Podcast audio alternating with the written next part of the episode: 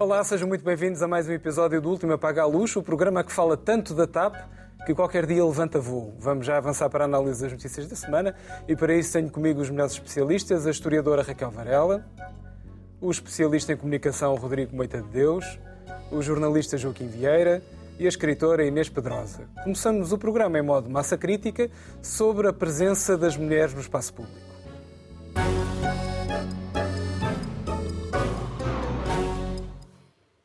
Ora, esta semana fez algum furor um escrito de um colunista do Correio da Manhã que decidiu dedicar o seu tempo e os seus caracteres a uma mulher apresentadora e às suas características físicas. Falo do colunista Flácido Alexandre Paes e do alvo Maria Botelho Muniz, apresentadora de televisão. Aquilo que parecia uma trica de internet tornou-se algo maior. Afinal, temos o direito de julgar as pessoas pelo seu corpo. Melhor, temos o direito de julgar as mulheres e os seus méritos de acordo com a sua aparência. Parece uma pergunta antiquada, mas em 2023 também parece ter importância e este tipo de escritos, como é que ainda encontra cabimento, Inês? Boa noite.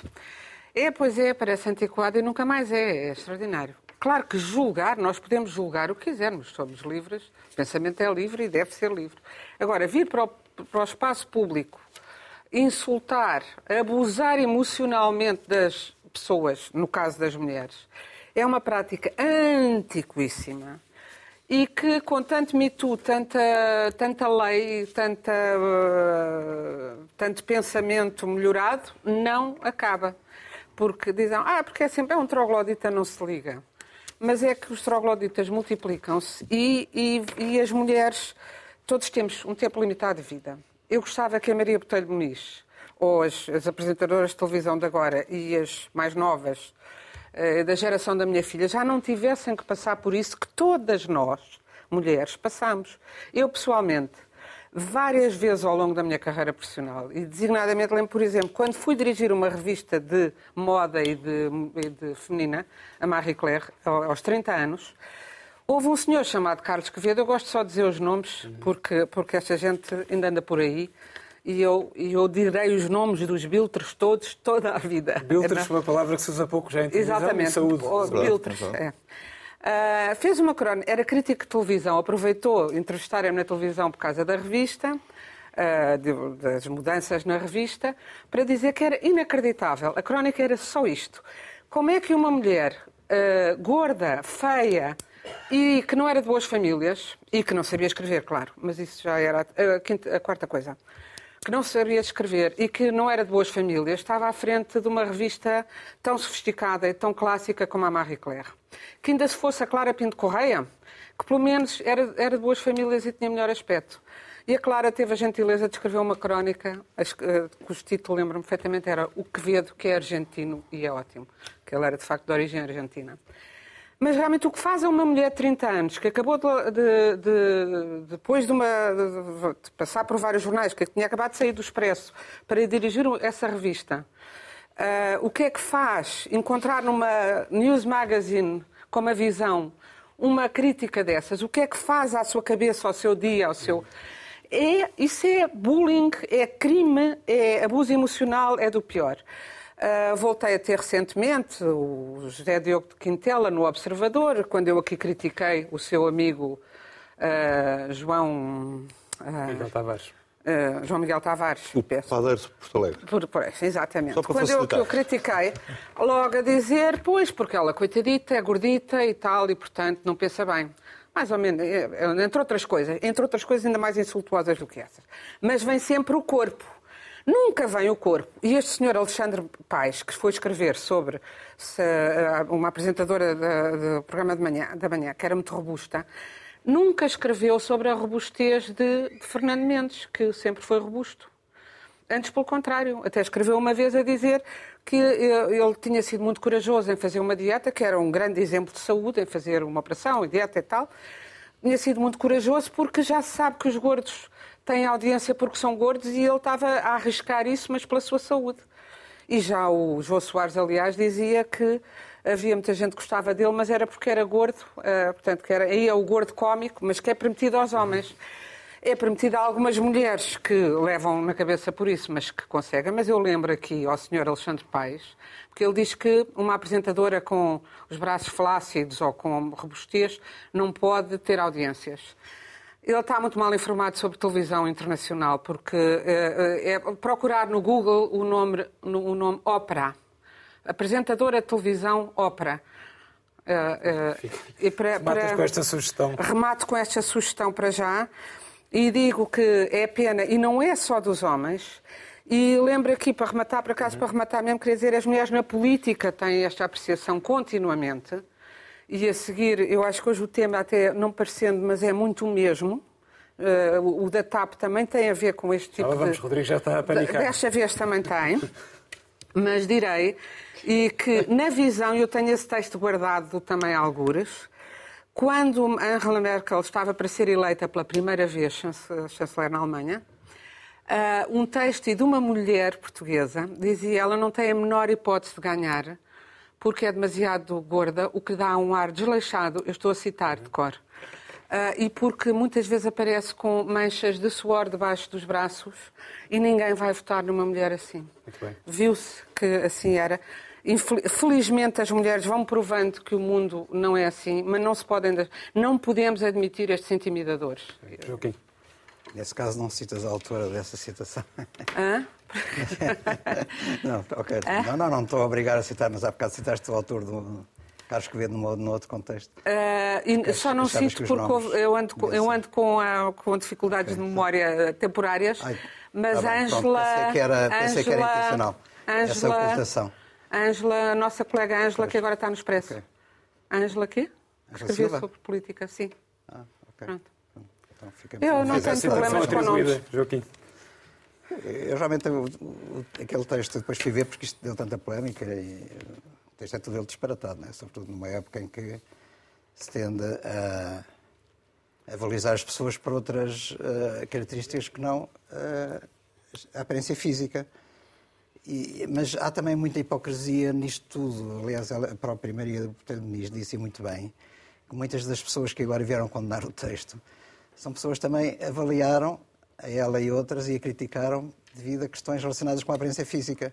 Uh, e, e, a verdade é que em televisão, em cinema, uh, em séries também uh, de ficção e tudo isso, o critério físico ainda, ainda conta, é importante e é um elemento de avaliação, quer dizer, não se escolhem apresentadores ou atores uh, com provas cegas atrás de um bioma, como se faz com músicos, por exemplo. Para...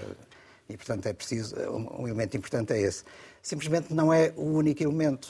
Há outros elementos e nós, não, não é preciso ir ao estrangeiro, mas nós temos uh, em Portugal apresentadores da televisão, não vou falar nomes, mas que não correspondem propriamente a esse tal padrão definido pelo Alexandre Paz naquela Podes dizer o meu nome, Joaquim? Podes dizer o meu nome à Não, vontade. estou a falar, estou de, neste não, caso, de apresentadoras, apresentadoras. Acho que não estás nessa categoria.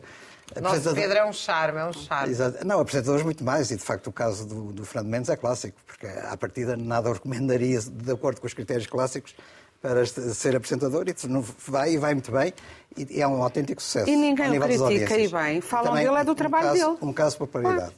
Mas há aqui, portanto, a avaliação de uma série de características e não é apenas. Há o carisma, há a, a capacidade de comunicação e tudo isso, tudo isso é importante. E, portanto, reduzir isto a uma questão de largura de anca, quer dizer, está completamente. Está tudo errado, não é? Estava errado antigamente e continua a estar errado hoje.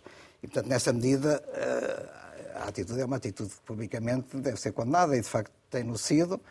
Embora, eh, pronto, como eu disse, também é verdade que eh, muitas vezes isso ainda é um elemento de apreciação. Continua a ser. Bem, Rodrigo. O Fernando Mendes é tratado por gordinho uh, muito simpaticamente por todos, todas as mulheres portugueses, não é? Ou seja, é um. Aquilo, é, é, o gordinho é com ternura. É, é com ternura. Sim, ninguém lhe diz para sair do programa porque está flácido. Não, não mas isso não, não, ah. não, faz, não faz e muito não, sentido. Pronto, não, e não faz muito sentido. Eu, é eu, eu, eu confesso não li a crónica, não sei se, se era esse o objetivo. Mas deixa-me só fazer um pequeno à parte, porque hoje, esta semana ligaram-me do CEF, a propósito do, do Afegão. É um pequeno à parte, mas é uma nota de cada pé a informarem-me que foi feito o screening, de facto, do, do refugiado afegão que matou as duas, as duas senhoras um, na semana passada, se não me engano. Eu não sei se abona muito eles terem feito a verificação do, do dito afegão, mas pronto, fica, fica dada a, informa a informação. Sem, sem, Tu sabes que, que ele. Como é que poderiam eh, perceber que o homem ia ficar furioso por ter mulheres a tomarem conta dele? É, então, tinham que fazer screening aos portugueses todos que matam as mulheres não, e que ninguém tô, espera que matem antes de matarem, eu, não é? Eu pus um ponto de interrogação. Quando falei sobre o assunto, tinha feito um ponto de interrogação. Os legais esclareceram-me que foi feito de facto. Era impossível, portanto, eu acho. Foi, foi feito de facto o, o screening. Bom. Uh, seja como for, um, onde, é que eu queria, onde é que eu queria chegar? Uh, a produtização do corpo não é nem um fenómeno novo, uh, não é? Como não é um fenómeno também exclusivo das mulheres, lamento imenso. mas, aliás, o Sócrates era conhecido por, a propósito de política, era, era, conhecido por fazer bom uso do seu, do seu corpo, como o Pedro Nuno Santos também tem fama de macho alfa. Já agora para falar sobre, sobre, sobre a TAP. Não é um fenómeno novo e tenderá a piorar quanto mais multimédia nós acrescentamos à nossa sociedade. É um... quantos, quantos homens é que tens visto serem criticados Estás na política, está bem, pode ser. Mesmo na política, porque é demasiado flácido para ser para ser uh, parlamentar ou outra não, coisa qualquer? Não, não, olha, não. eu não vou. Estou a constatar. Ah. Estou a constatar. Não estou a fazer julgamentos de maneira nenhuma, não hum, quero fazer julgamentos. Eu, aliás, até acho que o tema tem, ganha, uma importância, ganha uma importância completamente desproporcionada. Quer dizer, não... Porque lidava com pessoas muito famosas, mas ainda bem porque mas, discute. Pronto, é só por isso. Certo, mas eu, eu não consigo olhar para, para, para, a coisa como, como um ataque às mulheres. Não, não é isso, não, não é isso claro, que eu vejo. É, há, há, uma, há uma questão que se coloca que é ah, o corpo é, é produtizado, é transversal essa produtização em homens e mulheres, e depois nós temos o reverso da medalha, que é, eh, nós temos uh, uh, cada vez mais a necessidade de explicar às pessoas, não é que pode-se ter o corpo que se quiser, não é isso. É que temos, temos cada vez mais a necessidade de explicar que a obesidade é de facto a segunda maior causa de morte no mundo. É a segunda maior causa de morte no mundo. Portanto, temos todo, tudo o que é Direções Gerais de Saúde no mundo todo a dizer, por favor, mexa-se favor, mas, mas o que é que isso tem a ver com uma, com uma crítica a uma apresentadora elegantérrima? Eu falo do 8 e do 80. Não, desculpa. Não, ou seja, nem 8 nem 80. Aliás, seja, duas, uma delas é diretora da TVI, nem, acusada é por também dizer, por ser... Inês, é nem 8 por nem 80. Por ter 50 anos e os braços flácidos. Inês, não, nem, desculpa. Nem, nem 8 mas é nem 80. Mas eu já, já despachei o assunto ah, da crónica. Já disse que não, não, não, me interessa a crónica. Ah, interessa-me interessa do ponto de vista do fenómeno, a questão da proteção do corpo, isso existe e é transversal, e interessa-me depois o 80 que é, não, isto não há problema nenhum. Ah, ah, ah objetivamente, há um problema de saúde. Ah, e, portanto, tudo o que seja promover, ah, tudo o que seja promover o, o facilitismo não é bom. Não é bom. E é contra as recomendações da Organização Mundial de Saúde, porque a obesidade é uma questão de saúde pública. O que é que isso Pronto. tem a ver com dizerem às pessoas no, publicamente? Eu digo-te, olha, quando vês, por exemplo, um anúncio da, de uma marca de lingerie que faz a promoção, que faz a promoção de corpos diferentes uh, e tudo é aceitável, tudo é normal. Não, aceitável com certeza que é. Aceitável tudo, com certeza que é aceitável, não, não está em causa. A questão é, aquilo é um perigo. É um perigo. Não, mas eu não tinha falar do perigo contrário da anorexia que também está por, pelo também, bom, outro ah, bom exemplo. Falar, outro bom não exemplo. falar. Mas tu queres que eu condense tudo nos mesmos três minutos? Não, também, eu também posso falar sobre é racismo. Tu... Não, e quando falas sobre racismo, diz é um caso posso, de vez em também, quando. Também posso falar sobre racismo. O que interessa é essa. Ah, mas, pronto. mas pronto, mas se quiseres, se quiseres. Não, não é desvalorizar, pelo contrário, nem 8, nem 80. Nem 8, nem 80. Nem a Estamos a falar dos média da maneira como, de uma mulher que está em funções públicas vir, não serves porque és gorda ou porque tens flacidez debaixo dos braços. Mas achas que vão lá uma coisa àquela crónica? Agora estamos, estamos a discutir um assunto quer dizer, com seriedade aquela crónica. Oh Inês, vá lá, não é? Aquilo, aquilo é o quê? É um happening? Pimenta no é um nariz happening. dos outros é um refresco do, do Mas, diabo. Oh, oh, oh, Inês, okay. onde? Mas porquê que nós pois. pegamos sempre na normalidade e tentamos transformar aquilo num, epif, num epifenómeno que seja relevante para qualquer coisa? Não, a mim preocupa muito já mais. Te expliquei a mim preocupa muito mais o 80. Muito bem, vamos ouvir a Raquel. Ah, Raquel. Pois. Boa noite. Eu, por acaso, acho este tema interessantíssimo, que eu acho que ele dá para debater muitas coisas. Não é? A primeira é evidente, o policiamento do corpo das mulheres é histórico e tem a ver, quanto a mim, com uma coisa que o Rodrigo estava a dizer, que eu condeno viamente, que é a mercantilização dos corpos, que agora começa a ser feita com os homens e com os jovens, sim, sim, sim. mas com as mulheres é feito desde sempre. As mulheres, aliás, Uh, uh, os carros, aparentemente, os homens gostam mais, mas há sempre uma mulher seminua ao lado de um carro. Há uma mulher a vender frigoríficos, há uma mulher a vender. Portanto, o corpo da mulher há muito mais tempo e de forma muito mais generalizada é mercantilizado.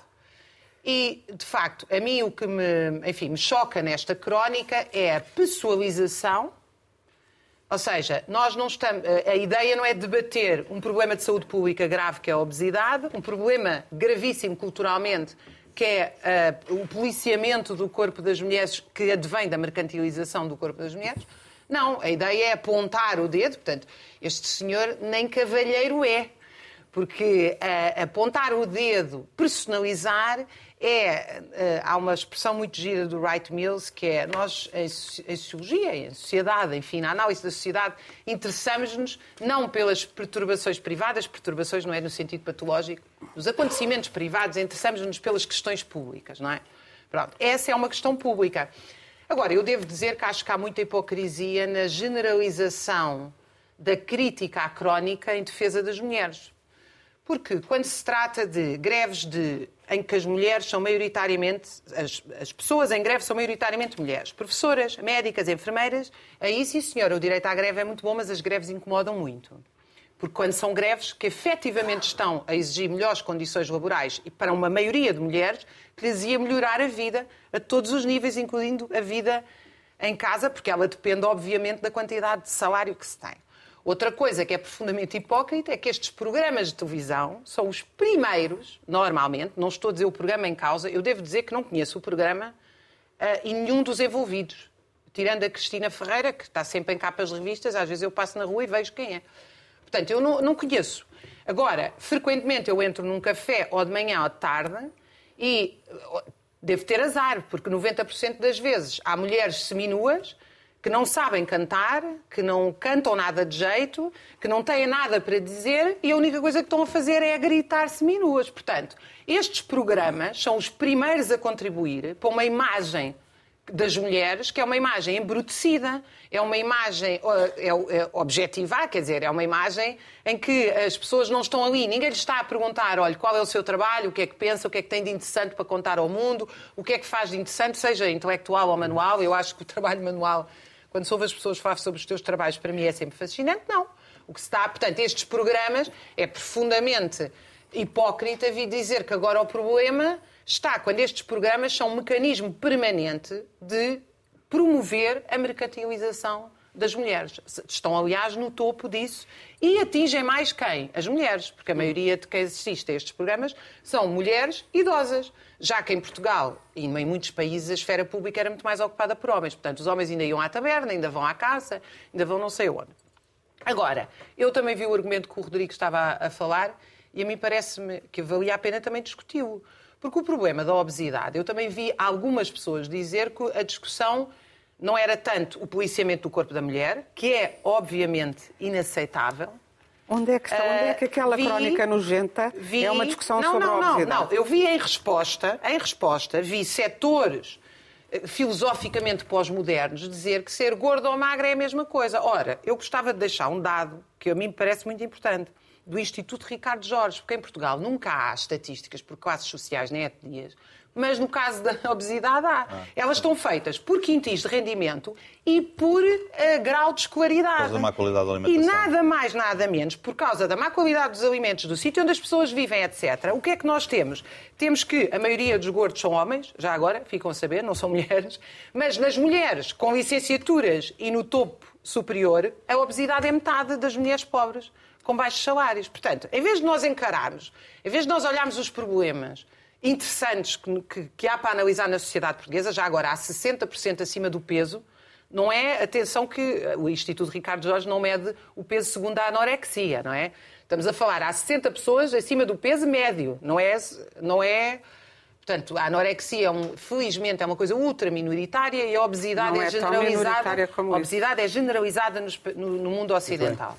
Pronto, eu só acho que se perdeu basicamente a sociedade portuguesa discute frequentemente coisas desinteressantes e perde uma excelente oportunidade de discutir as coisas verdadeiramente interessantes que estão por trás. Pegamos no assunto da crónica de futriquice, outra palavra que se usa pouco em televisão, e falámos de outras coisas. Agora vamos ao extra extra. Imagine-se com qual tema, caros telespectadores.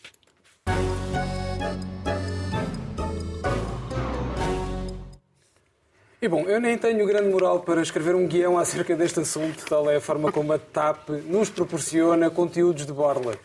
Quer dizer, isto não tem exatamente a ver com borlas. Mesmo sem querer, a TAP é uma espécie de Dry Martini, num filme do James Bond. Ou seja, está sempre a aparecer.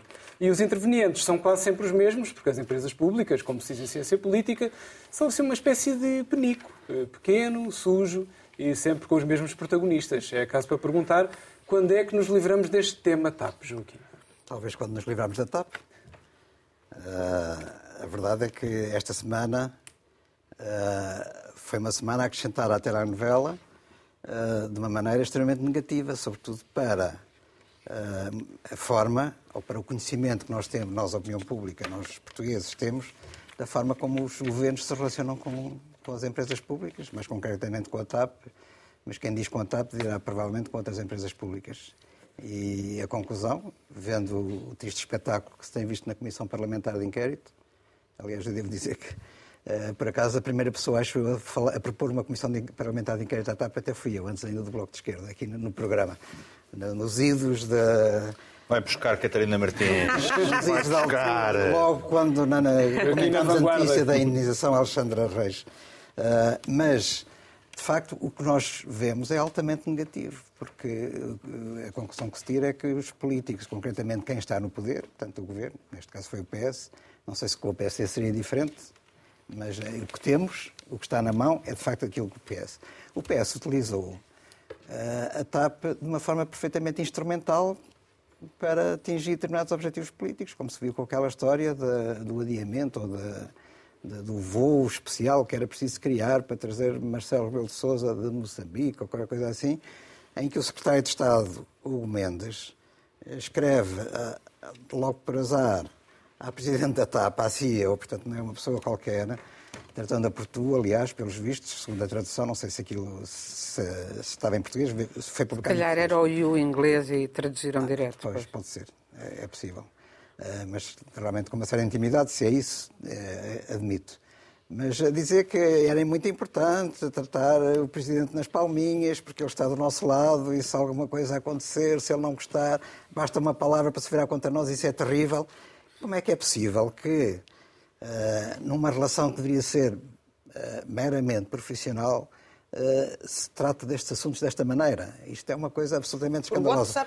É, não, não, sei se foi para o WhatsApp. Tá, acho, acho, que acho que é e-mail. Acho que é no meio, não há? Não, foi, o WhatsApp foi o ministro Pedro Nuno Santos dizer que concordava com a indenização. Eventualmente com os coraçõezinhos ou os emoticons a rir-se. De maneira que isto deita por muito baixo, eh, deita de facto muito baixo o comportamento do governo em relação a esta empresa não é, não é bom, não é positivo. Depois há aquela questão da reunião que o, que o grupo parlamentar do PS teve com a, a CEO da TAP, mais uma vez, uh, na véspera dela ir uh, em janeiro à Comissão Parlamentar responder também a outras perguntas, não estas, para preparar que tipo de perguntas e respostas é que deveria haver. Também, eu isso podem-me dizer que é normal e que os políticos no, Parlamento preparam sempre estas coisas nos bastidores, com reuniões, não sei se mais ou menos secretas. É verdade que eles não anunciam essas reuniões, não colocam sequer na agenda do parlamentar. Os jornalistas não sabem, mas a verdade é que estes contactos existem e, e, e também acho que isto uh, é profundamente errado. A, a, errado. a TAP devia ter a sua independência em relação ao poder político, embora seja uma empresa pública tem que ter a sua independência de gestão, de autonomia, e eu sempre defendi isso, e publicamente os políticos e quem está no poder defende isso também, e tudo isto é altamente prejudicial para a empresa. Portanto, quando querem valorizar a empresa, no momento em que ela até começa a dar lucros para arranjar um parceiro estratégico para entrar capital, etc., isto vai uh, pôr uh, o nome da empresa nas ruas da amargura. Portanto, ainda bem que que a Comissão Parlamentar existe. De facto, se não, se não existisse estas coisas todas não se, veriam, não, não se veriam a conhecer. Eu acho importante que os portugueses saibam o que é que se passou nos bastidores.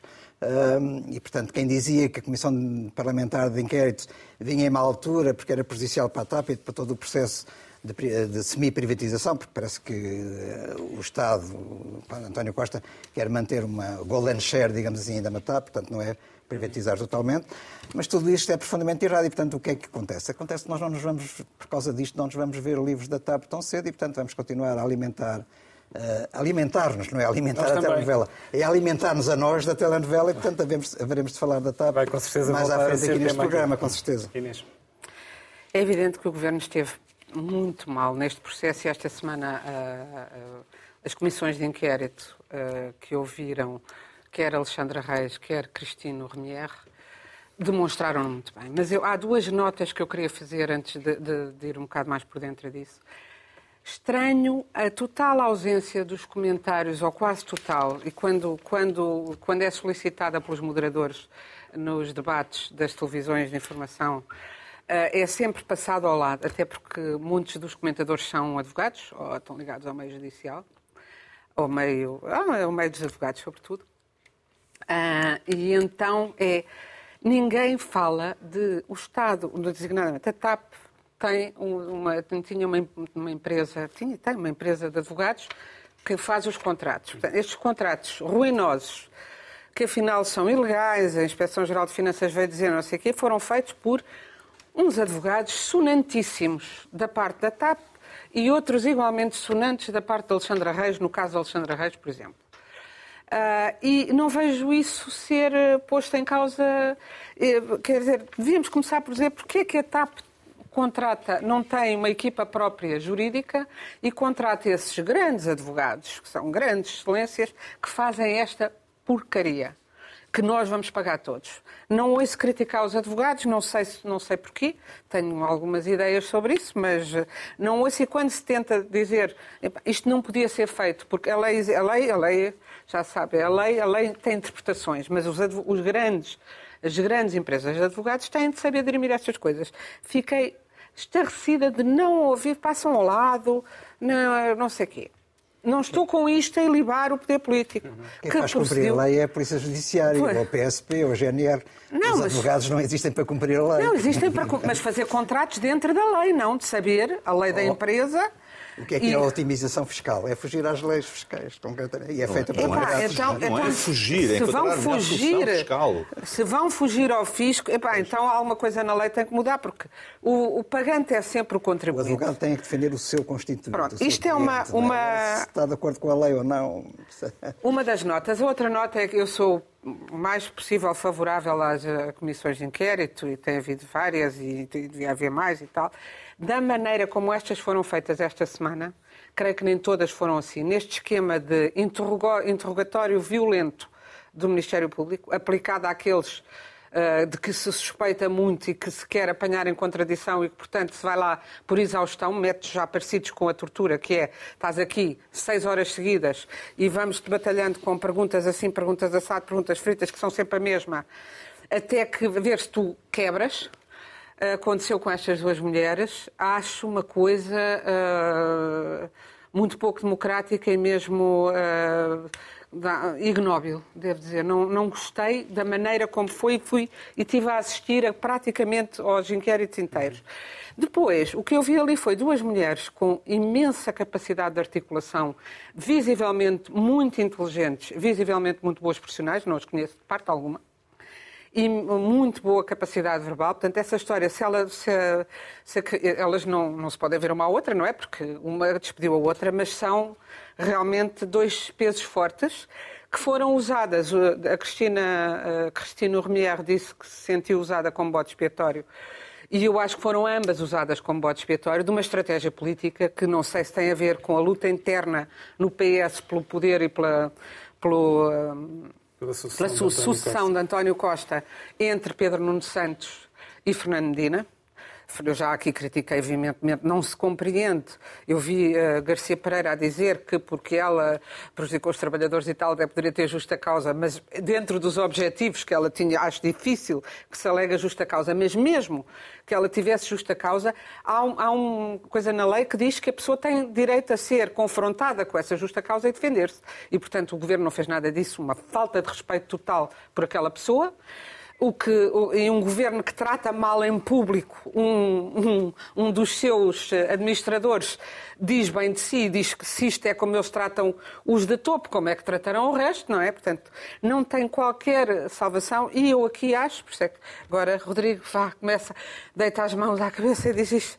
É mais uma vez o velho patriarcado que vamos organizando o poder entre os homens e estamos a tratar da sucessão do poder dos homens e arranjamos aqui umas fulanas que são a carne para canhão. Eu já vi isto acontecer a, a nível micro, macro, na política, com imensa gente, até, lá está, para as minhas memórias, até à minha muito modesta escala comigo também, e, é sempre, e, normal, e são sempre mulheres que fazem alguma coisa e que são úteis, são idiotas úteis até se conseguir objetivos, e Cristina Romier conseguiu lucros dois anos antes do que era esperado.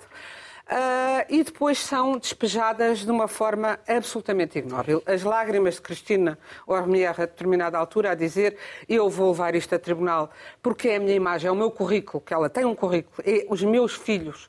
Eu acho que muitas mulheres têm, uh, sentem isso, porque há muitas mulheres que aceitam uh, que não esperam e que, e que, se, e, que não esperam e que reagem particularmente mal à humilhação no espaço público, porque é também a imagem perante a família que elas, que elas prezam. Raquel.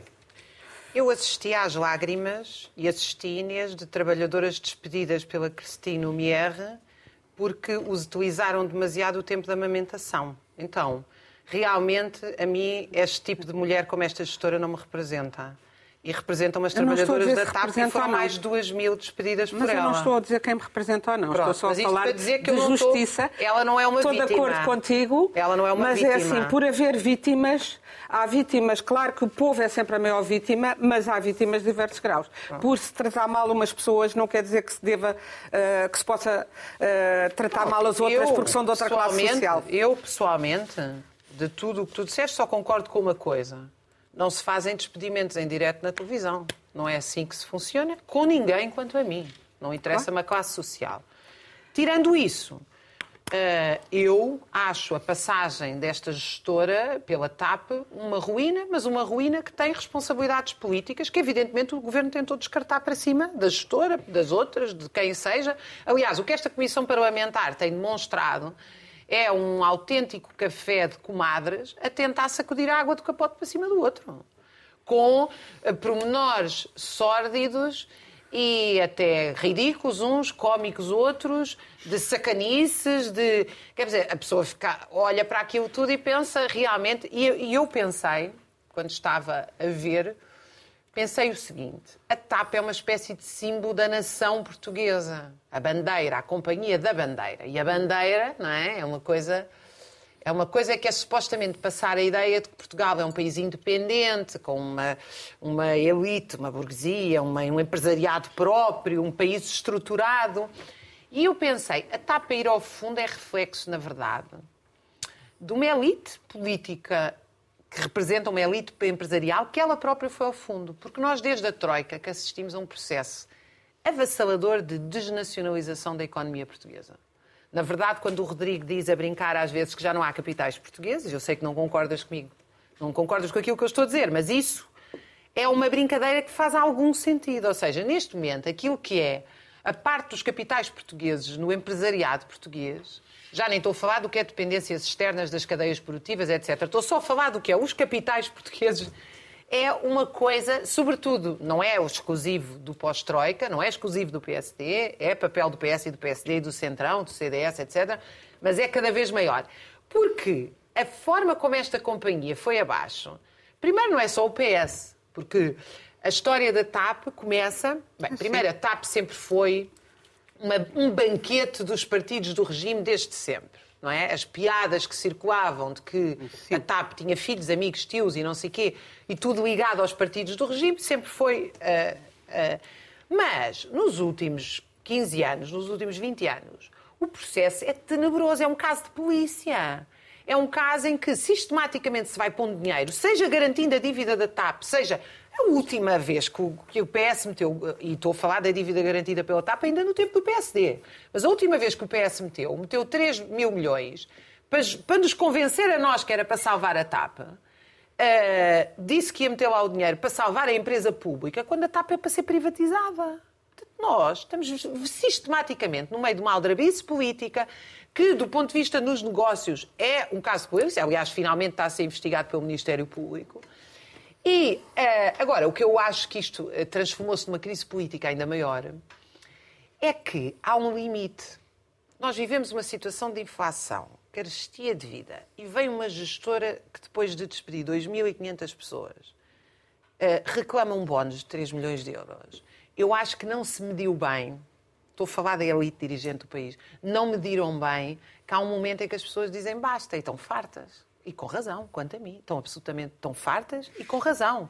Porque eu acho obsceno anunciar lucros depois de despedir 2.500 vidas. 2.500 pessoas que são milhares de vidas. Vamos Isso é que é obsceno. Rodrigo, que sempre rejubilou com este tema. Não, eu nem vou defender a privatização da TAP porque a Raquel o fez de maneira magistral. Magistral, quase eu digo, A privatização se é também foi deficitária. A privatização anterior também Muito, foi um muito, muito. desastre. Se é para ter uma empresa pública, uma empresa pública com critérios públicos, transparente, correta com os trabalhadores, eu sou a favor. Se não é, é evidente que não sou. Vamos privatizar. Agora, Bom, não é pelas mesmas causas. Só sou eu que defendo a TAP. É? Isto, é muito engraçado, porque a. TAP, a TAP é uma espécie de fio onde nós vamos puxando e o novelo parece que nunca acaba. Não é? Um, é, é extraordinário, porque vem casos atrás de casinhos e de, de mais casos, e o e-mail, e mais o, mais o incidente 1 e o incidente 2. Uh, e é extraordinário que isto nasce tudo, uh, e já vamos ao princípio da história, uh, nasce tudo com, com o caso da, da Alexandra Reis e dos seus 500 mil, uh, e dos seus 500 mil euros, e depois a partir daí isto foi em crescendo. E os únicos que sabiam que isto era assim tão mau, de facto, é o PS. Eu tenho um rig- rigoroso exclusivo para todos. Não há uma comissão parlamentar de inquérito. Há duas. Aliás, a segunda não tem o nome de comissão parlamentar de inquérito. Porque o PS fez questão de, ao mesmo tempo que estava a ser investigado o caso, investigado, inquirido o caso de Alexandre Reis, fez questão de montar ao lado uma outra comissão de inquérito para analisar a questão dos fundos Airbus. E acontece esta coisa extraordinária. A CEO é chamada, ah, vai, ser, vai, vai ser ouvida a uma comissão parlamentar de inquérito e na sala ao lado está o ex-ministro Pires Lima na outra comissão. É, ou seja, tudo isto é um jogo de cortinas de fumo muito engraçado. É, é tentar, é tentar estupidificar as pessoas. Desde o princípio. Eu, eu tinha duas imagens que pedi para passar. A, a primeira, esta parece que está diretamente relacionada, e está mesmo. É, é um anúncio do Governo a propósito do seu primeiro ano de Governo, da conclusão da empreitada de construção da nova linha férrea entre Freixo e o Lendroal. Quem ler isto acha que a linha de ferro está lá. Não, não está. Está só o corredor para pôr, depois pôr os carris. E isto é o género de estupidificação que é comum. Eu pedi à nossa produção, a segunda imagem, que é o princípio do pecado da TAP. Este é o comunicado, o explicar o despacho. Não É o despacho original. Sim, eu posso ler só a conclusão, é só para, provar que tem mesmo papel. É o despacho original em que se pede ao Conselho de Administração da TAP a informação sobre o enquadramento jurídico do acordo celebrado no âmbito da cessação de funções de Alexandre Reis, incluindo o montante indemnizatório atribuído. Este é o dia em que os dois ministros, Medina e Pedro Nuno Santos, vão à televisão dizer nós exigimos saber o que é que se passou. À data de hoje, sabemos que aquilo foi por SMS. E houve um deles que tentou mesmo estupidi- estupidificar os portugueses. Estupidificar-nos a todos. Não teve vergonha nenhuma. Pelo menos um deles sabia que é que Exa- passou, é? Isso, Pelo menos um deles sabia. E, e provavelmente terá mentido ao seu colega de governo. Porque eu não estou a ver Fernando Medina a fazer uma coisa destas. Mesmo. mesmo. Acho que é, é demasiado grave. É uma coisa. Nenhuma vergonha. Nenhuma. Isto é um descaramento absoluto e completo. Achar que não vai acontecer nada. Isto passa. Isto passa. É- Isto vai mesmo passar. É uma coisa, é uma coisa extraordinária. Uma, uma segunda. Uma Preciso que se segunda... diga que Pedro Nuno Santos demitiu-se, o secretário de Estado, o Mendes também se demitiu. Claro, lá, depois, não é? depois, depois, claro. não é? E depois, a mensagem e, no WhatsApp e encontrar um as mensagens com o, com o próprio inspetor. Depois, depois temos aquele número todo, a Inspeção, a Inspeção Geral de Finanças, etc. Lá, eu ia pedir para pôr a outra, a outra imagem no ar, que também é muito engraçada, que é o secretário de Estado que ajuda a TAP a redigir os esclarecimentos pelo Governo. Que é uma coisa que tem muito a ver com a reunião, não sou nada contra as reuniões preparatórias. A questão é tratar a Presidente de uma empresa como se fosse funcionário do PS. Foi o que aconteceu. É funcionária. Ela é funcionária, portanto vem cá, tem aqui uma reunião e tal, nós combinamos as coisas, não tem mal nenhum a reunião. É o tratamento, é pronto, é o, tudo é Mais possível. uma humilhaçãozita que eles Ah, são mas mas a fazer isto. é um bocadinho, é um bocadinho. Deixa- Deixa-me terminar, porque da, da, da Alexandra Foi Reis. para videoconferência, ela não foi lá. Foi? Então, Seja como for, vamos é a mesma coisa. vamos saber. O valor é o mesmo. Não tem mal nenhuma reunião, atenção, eh, pelo contrário. De- Deixa-me só terminar dizendo que toda a gente ficou a olhar para, para o, o óbvio na, na Alexandra Reis, na, na, na audição da Alexandra Reis. Eh, A Cristina também tem um, enorme currículo, já tinha falido uma empresa antes, portanto, uma companhia aérea, portanto, tem de facto currículo na matéria, é indiferente se são mulheres ou homens. Homens, é, é igual. É. Mas eu gostava de chamar a atenção para aquilo que não se ouviu ou que não se fala Mas hoje em dia não na deu lucros na TAP este ano? Deu belíssimos lucros, ah. uh, com, com cortes nos, nos, vencimentos dos trabalhadores, 25%, e com despedimentos. Bem-vindo uh, à é verdade, mas é verdade, defesa da classe Não me enganem, não me enganem. Não, é, não, me, não me enganem. Mas, mas deixa-me só dizer, o que é que a administração da TAP, a administração da TAP que estava a gerir 3.2 mil milhões de euros, 3.2 mil milhões de euros, estava a gastar o seu tempo com o quê? Diz Alexandra Reis sobre a mudança da sede. Bom, não íamos conseguir encontrar um sítio com cantina para tantas pessoas. Era o problema da mudança da sede, era não haver cantina para os funcionários todos, até porque eles têm um subsídio de refeições muito baixo falou sobre o motorista. Lembrava-se da data, em dezembro de 2021, a CEO quis despedir um motorista que não estava vacinado para o Covid. O que é que eles andavam a tratar e a discutir entre eles? Era isto. Era o Covid, a vacina do motorista, a mudança da sede e os carros. Em que o problema da Alexandra Reis, explica ela, é que o mauzão do outro Gonçalo Pires, o outro CFO... Talvez ela não tenha dito é, mauzão. Não, não disse essa parte, mas houve um momento de tensão em que ela explicou ao Gonçalo Pires que não podia requisitar os serviços da sua equipa sem pedir autorização primeiro. Isto é uma associação de estudantes. Isto é uma associação de estudantes, é ao nível de uma associação de estudantes com dinheiro dos contribuintes portugueses. Porque, pronto, achámos bem que eram as novas caravelas. Parabéns, boa. Bem, vamos agora a Kibir. Eh, e por falar em voos, em velocidade de cruzeiro rumo às gordas, com as melhores manchetes da semana.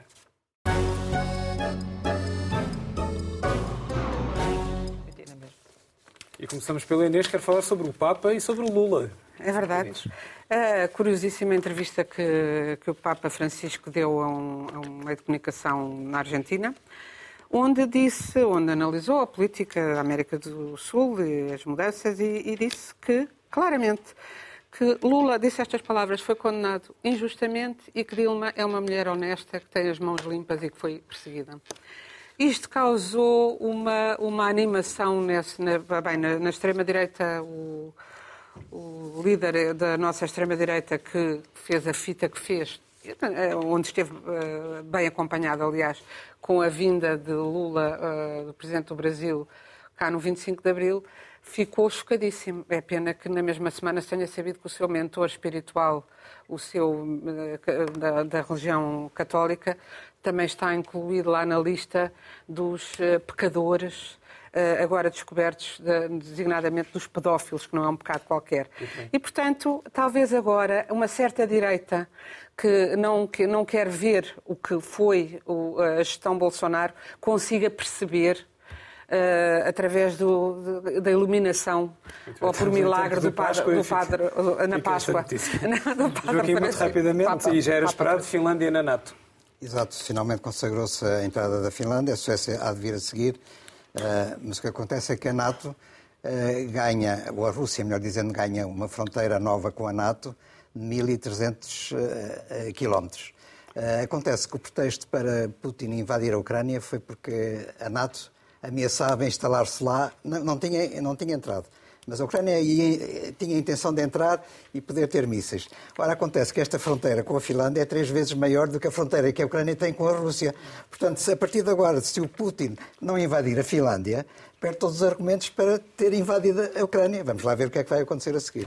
Vamos ver os próximos tempos da guerra que não para. Rodrigo, eu, não resisto, mas depois da Raquel ter defendido a privatização, o outro momento salto do programa foi a Inês Pedrosa a defender o dogma da infalibilidade papal. É, é, ah, já não existe. Por não existe, já não existe. Ah. existe. Uh, Deixa-me mostrar uma notícia a propósito de uma burla, mas é irresistível. É irresistível. Só que têm a esperança que também faça a mesma para Uma santa burla. Quando o Papa vier a Lisboa. Parece uma santa burla, parece que a obra de Susana do Porto pedia dinheiro à conta dos mortos uh, e a Segurança Social mandava os mortos. Houve alguém que escreveu com razão que o problema não é a burla em si, é a Segurança Social não saber quem é que está morto. E depois toda a gente explica que depois há o RGPD, o problema das bases de dados, etc. Nós já vimos no chat GPT, já mandámos o homem à Lua, estamos prestes a mandar a Marte. E o Estado português ainda não conseguiu resolver aquela coisa simples de pôr um computador a falar com o outro. Estamos no básico, que é o homem morreu. É o Estado que explica que o homem morreu. Chama-se certidão de óbito. É só mandar aquilo para uma caixa de correio, um e-mail da Segurança Social, depois alguém há de abrir, mais cedo ou mais tarde. Mais cedo ou mais tarde, muitas vezes mais tarde, e Raquel, fechamos precisamente com a inteligência artificial. Eu não defendi a privatização da TAP, porque eu defendo o controle público da TAP pelos trabalhadores. Vamos lá, não vamos voltar a TAP. Tu és querida que normalmente, normalmente apontam o dedo e dizem isso é difamação, é, é, isso é difamação. Uh, não, é um artigo que, da Folha de São Paulo sobre a intimidade artificial. E dá um exemplo, vou contar assim em 20 segundos, rápido, de um, enfim, uma experiência muito conhecida, que foi feita na psicologia, pelo que eu percebi há bastante tempo, que é muito conhecida, em que a mãe ri para o bebê e se a mãe deixa de rir para o bebê e fica congelada, o bebê que estava a rir-se para a mãe começa a chorar, até a mãe voltar a rir-se para ele. E este exemplo é dado para explicar o que é que significa a intimidade na era artificial, de toda esta paixão digital. Não há, nós estamos como o bebê e como a mãe. Não damos intimidade real e não recebemos intimidade real. Eh, bem-vindos à era da solidão, é mais ou menos assim que termina o artigo. É um, uma bela questão. Para debatermos aqui um melhor um também dia. voltará aqui, porque está também em velocidade muito acelerada, até mais do que o Airbus ou um Boeing. Assim terminamos o último Apaga a Luz, à saída, com o habitual vídeo ao byte nostálgico da jornada.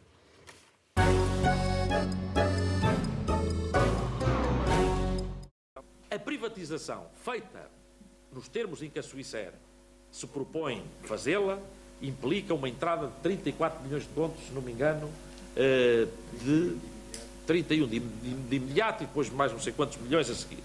Ou seja, é o dinheiro que permite à empresa a reorganização que é necessário ser feita e que permite à empresa ter condições financeiras para se reerguer enquanto empresa.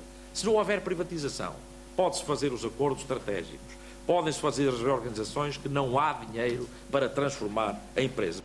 Confrontado com um possível acordo com a Air France, Jorge Coelho garantiu que só a Swissair se mostrou disponível para negociar.